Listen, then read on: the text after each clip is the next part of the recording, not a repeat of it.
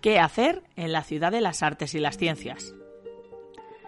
Valencia siempre ha destacado por su casco histórico con muchos edificios de diferentes estilos arquitectónicos, por sus verdaderas joyas modernistas y por su unión con el cauce del río Turia, vacío tras desviarlo fuera de la ciudad. Y justo en ese lugar se encuentra hoy uno de los conjuntos de arquitectura moderna más famosos de España, la ciudad de las artes y las ciencias.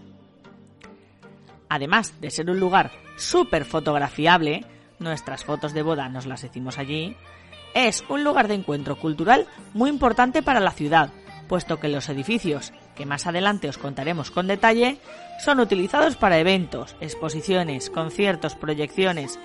Creo que no hace falta decir que se ha convertido en uno de los imprescindibles en tu viaje a Valencia. Historia. Los orígenes del proyecto comienzan hacia 1989, cuando se empieza con los primeros proyectos de lo que sería la ciudad de la ciencia. En el año 1991 se encargó el proyecto al arquitecto Santiago Calatrava, que desarrolló tres de los edificios que tendrían un uso científico y cultural. En aquellos momentos se criticó mucho la cantidad de dinero que suponía una obra así. En 1994 empezaron las obras y en 1998 se inauguró el primero de los recintos, el Hemisféric.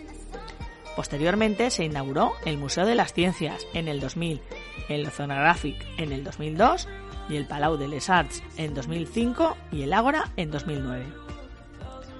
A lo largo de los años su construcción no ha estado exenta de polémicas sobre costes, inundaciones, caída del trencadís de las fachadas, goteras, faltas de visibilidad en las butacas. Y sin embargo, estos edificios no han dejado ni por un momento de atraer turismo de todo el mundo. ¿Cómo llegar? La ciudad de las artes y las ciencias se encuentra en el extremo del antiguo cauce del río Turia, en una zona donde la mayoría de edificios son de reciente construcción. Vamos a daros algunas ideas para llegar hasta allí. En coche. El acceso a la ciudad de las artes y las ciencias en coche es bien sencillo. Si os encontráis ya en la capital, deberéis circular en paralelo al antiguo cauce del río Turia. Si venís desde fuera de la ciudad, lo más sencillo es acceder por la V30, la ciudad se encuentra justo a la entrada. Ahora nos encontramos con el tema del aparcamiento, que en esta zona no es sencillo aparcar en la calle. La ciudad de las artes y las ciencias tiene su propio parking, situado bajo el umbracle. Aunque habitualmente se paga por horas y suele ser bastante caro, hay promociones ocasionales que pueden ser buenas. A principios de 2020 existía una oferta de día completo por 7 euros comprando cualquier entrada de acceso a los recintos. Nosotros os vamos a dar una alternativa que es la que utilizamos siempre que vamos. Justo enfrente encontramos el centro comercial El Saler, que cuenta con un parking gratuito muy grande. Algunos días se exige una compra mínima, pero es muy fácil que realicéis una compra pequeña que puede ser la comida y la cena, por ejemplo. En bus. Si encontráis en el centro de Valencia, hay varios autobuses de la MT que os llevarán junto a la ciudad de las artes y las ciencias. Los números de bus que os acercarán son 13, 14, 15, 19, 40 y 95. Aquí os dejamos un link donde podéis encontrar la mejor manera de llegar en transporte público. El metro. La verdad es que no es el mejor medio de transporte para llegar, porque las paradas se encuentran a un paseo. Si no os importa caminar unos 20 minutos, desde la parada de Alameda podéis atravesar el Jardín del Turia hasta llegar al Palau de les Arts, que es el primero de los edificios que encontramos. En taxi traslado privado. Valencia no es una ciudad demasiado grande y el precio de un traslado particular es asequible, sobre todo si sois más de dos. La empresa de VTC que opera en la capital valenciana es Cabify. Edificios. La ciudad de las artes y las ciencias está compuesta por un conjunto bastante numeroso de edificios, muy diferentes, que tienen usos muy dispares. Vamos a hablaros de cada uno de ellos. Palau de les Arts, Reina Sofía. El Palacio de las Artes ha sido el que más polémica ha tenido por los problemas que han ido apareciendo. Mala visibilidad en butacas, cubierta de azulejos que caían. La sala principal y el auditorio tienen una capacidad para más de 1.400 personas cada uno. En principio, la sala principal se utiliza sobre todo para la ópera, aunque nosotros fuimos a ver un musical allí. En el auditorio se celebran todo tipo de eventos, incluso conciertos de música pop o entregas de premios. La entrada al Palau no se limita a solo eventos, sino que se puede conocer el edificio en una visita guiada por todas las salas de una hora de duración. Después os contamos cómo. Hemispheric. El primer edificio que se inauguró tiene forma de ojo. Es uno de los más pequeños y en su interior se encuentra un cine IMAX, en el que se realizan proyecciones de películas documentales en este formato y también sesiones de planetario.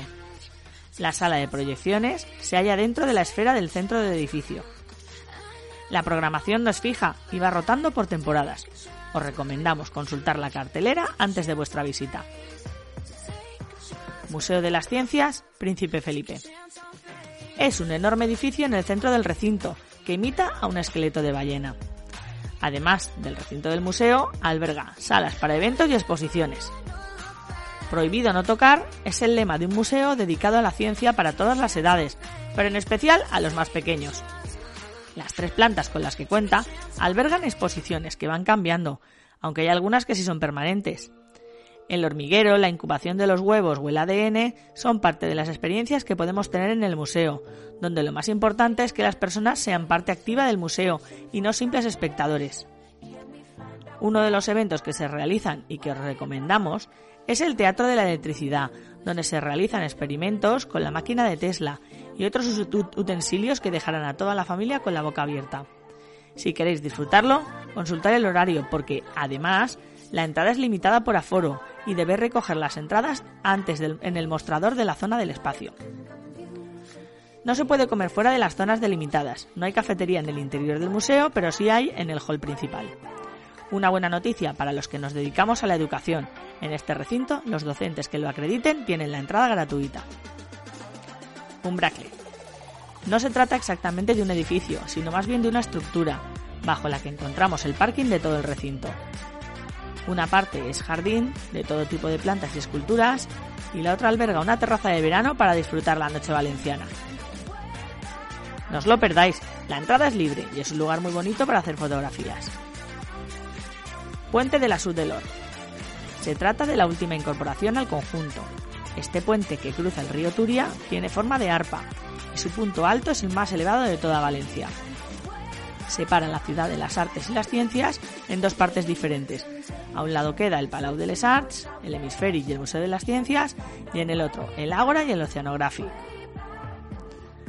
Ágora. Es el único edificio donde predomina el color azul. Su función es de centro de eventos, entre los que destacan el torneo de tenis Open 500 de la Comunidad Valenciana. Pronto albergará el Caixa Forum.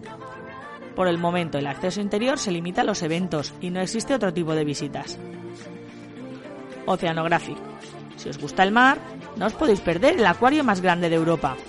No es una visita para hacer rápido, necesitamos dedicarle varias horas. Os recomendamos llevar líquidos si vais en verano, puesto que la mitad de la visita se desarrolla en el exterior. Tampoco se puede comer fuera de las zonas marcadas. Las áreas representan los principales ecosistemas acuáticos de la Tierra. Mediterráneo, humedales, templados, tropicales, islas Ártico y Antártico podemos ver más de 500 especies diferentes, entre las que encontramos mamíferos, aves, anfibios y todo tipo de peces. A nosotros nos encantan las belugas, podríamos pasar horas viéndolas. También la zona de tropicales, porque son los peces más coloridos. Podéis ver el espectáculo en el delfinario y la alimentación de las aves con horario. Informaros antes del acceso. En el interior del edificio de entrada encontramos también un lugar súper curioso, el restaurante submarino. Es cierto que no es para todos los bolsillos, porque ofrece un menú de alta cocina, pero puede ser un caprichito que permitirse. Además, en verano se organizan eventos especiales que nos permiten visitas nocturnas y la posibilidad de dormir con los tiburones. Si se puede soñar, aquí es posible. Entradas. Hay muchas opciones para conocer la ciudad de las artes y las ciencias. Las entradas se pueden comprar de forma individual o en paquetes de Hemispheric, Museo y Oceanographic o solo dos de ellos. Todo depende del tiempo de que dispongáis y las personas que seáis. Si solo vais a tener un día para dedicar, con la visita de dos espacios ya completaréis la jornada. La entrada es interesante conseguirla online, puesto que si vais a ver una proyección en el Hemispheric o vais a hacer la visita en fin de semana en temporada alta, podéis encontraros el aforo completo. Os dejamos aquí el link de Movement, donde podéis comprar varias opciones o incluso tours guiados. También tenéis la opción de comprar la visita guiada al Palo de les Arts. Curiosidades. Aparecen numerosas películas y series, tanto nacionales como internacionales. Por ejemplo, en la serie El Embarcadero y en la película Tomorrowland. En las piscinas exteriores se puede disfrutar de una vuelta en barca o kayaks, o de waterballs, bolas gigantes donde te metes y das vueltas sobre el agua. La piscina que hay junto al museo es vaciada para realizar conciertos y otros eventos. Y es la meta de la Maratón de Valencia. Lugares de interés próximos. Muy cerquita de la ciudad de las artes y las ciencias encontramos el Parque Gulliver, ideal para ir con niños, aunque también los mayores pueden pasar un buen rato, que es gratuito además, y el Museo Fallero, que nos muestra los ninots que se han salvado de las llamas a lo largo de la historia. Si queréis preparar vuestro viaje a Valencia para poder visitar la ciudad de las artes y las ciencias, os dejamos aquí algunas ideas.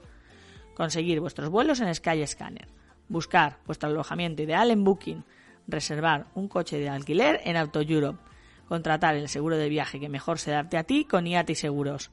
Si quieres comprar entradas o reservar tours, hazlo con Musement. Hasta aquí nuestra guía para visita a uno de los lugares más emblemáticos de Valencia. Esperamos que os resulte útil y podáis venir pronto a conocerla.